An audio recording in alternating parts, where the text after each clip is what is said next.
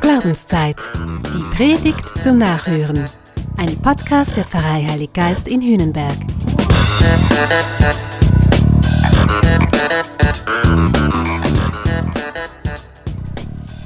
Ich würde sagen, seit der Corona-Impfung wissen wir es. Was ein Bekenntnis ist.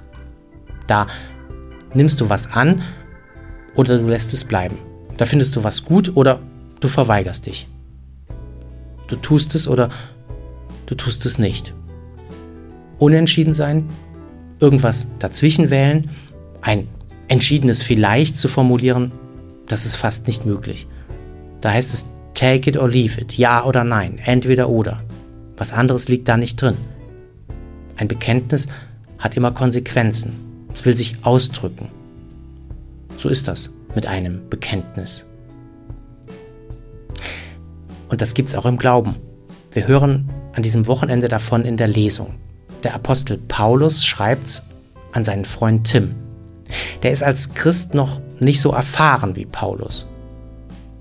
Und er sucht nach einer geeigneten Form, sein Christsein konkret zu leben.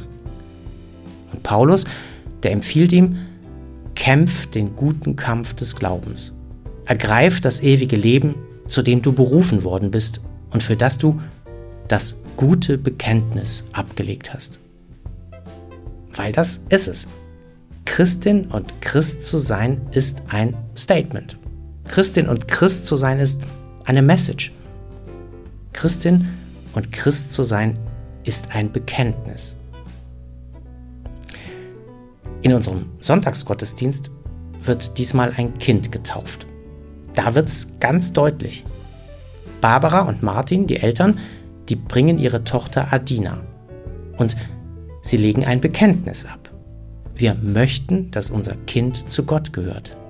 Ihm möchten wir es anempfehlen. Seiner Liebe möchten wir es anvertrauen. Und in eine lebendige Beziehung zu ihm, Gott, soll unsere Tochter jetzt hineinwachsen. Das ist eine ganz starke Aussage.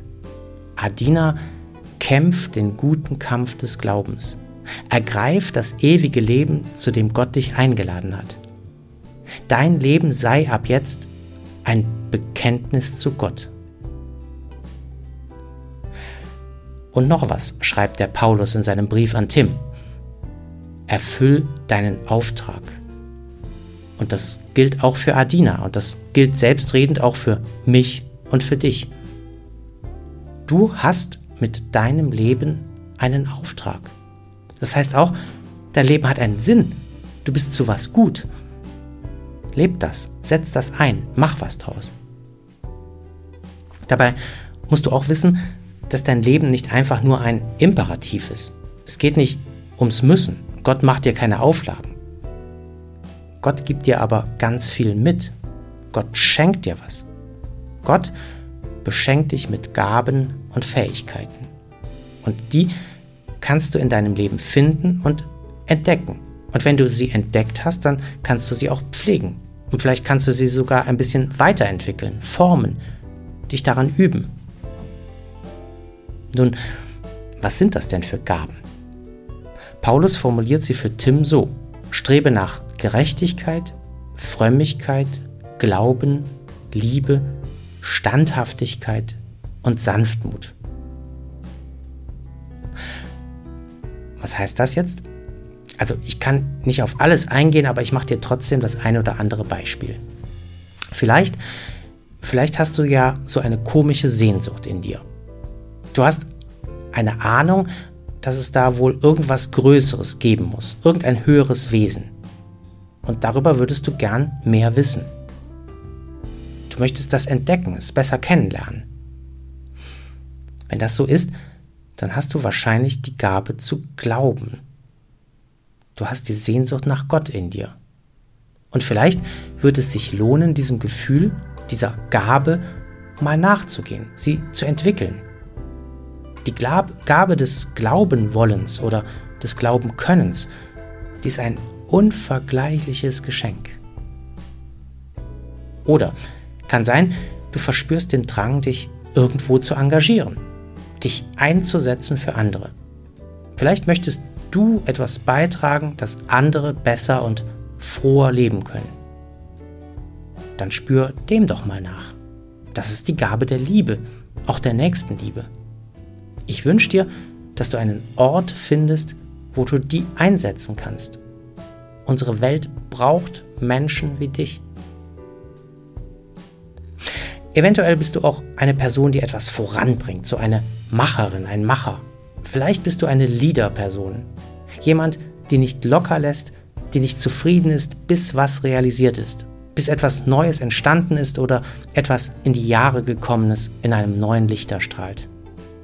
Dann, dann hast du Standhaftigkeit.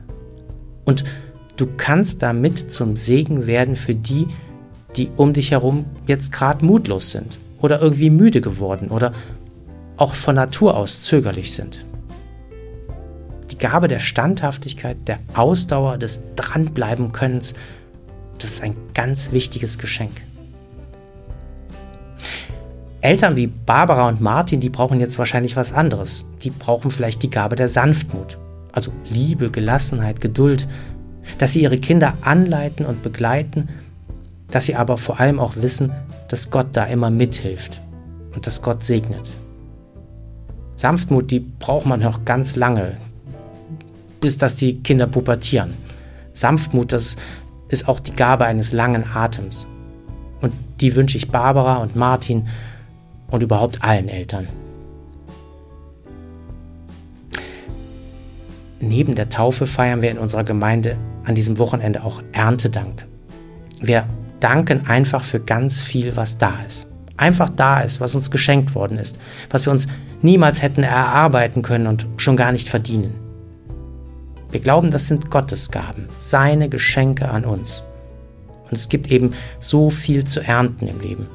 Es gibt so viel, was wir entdecken können, was wir uns auch gegenseitig zusprechen könnten, uns darin bestärken, dass wir was sind und was haben. Weil oft ist es ja so, dass wir uns selber gar nicht als so begabt fühlen, dass wir uns selbst gar nicht so viel zutrauen. Da ist es gut, wenn wir es von jemand anderem hören. Gott traut uns was zu. Das ist sein Bekenntnis zu uns und zur Welt. Und wir, du und ich und Barbara und Martin und Adina, wir werden dann auf diese Art auch selbst zu einer Botschaft für die Welt. Wir werden zu einem durch und durch guten Bekenntnis.